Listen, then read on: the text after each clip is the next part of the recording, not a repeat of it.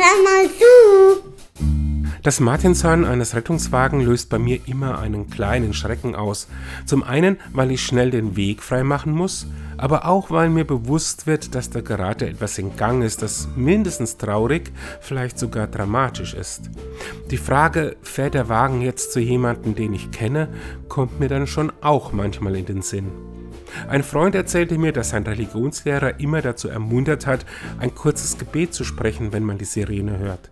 Nicht, weil man damit ein magisches Wunder bewirkt, sondern um Anteil zu nehmen am Geschehen. Da, wo ich sonst nichts machen kann, kann ich doch immer noch Gott darum bitten, dass er seine Hand über die Betroffenen und die Helfer hält. Ein kurzes Sei du mit dabei reicht schon. Was die Betroffenen davon spüren, kann ich nicht beurteilen. Mich kann es erden und sensibel machen für das, was in der Welt passiert.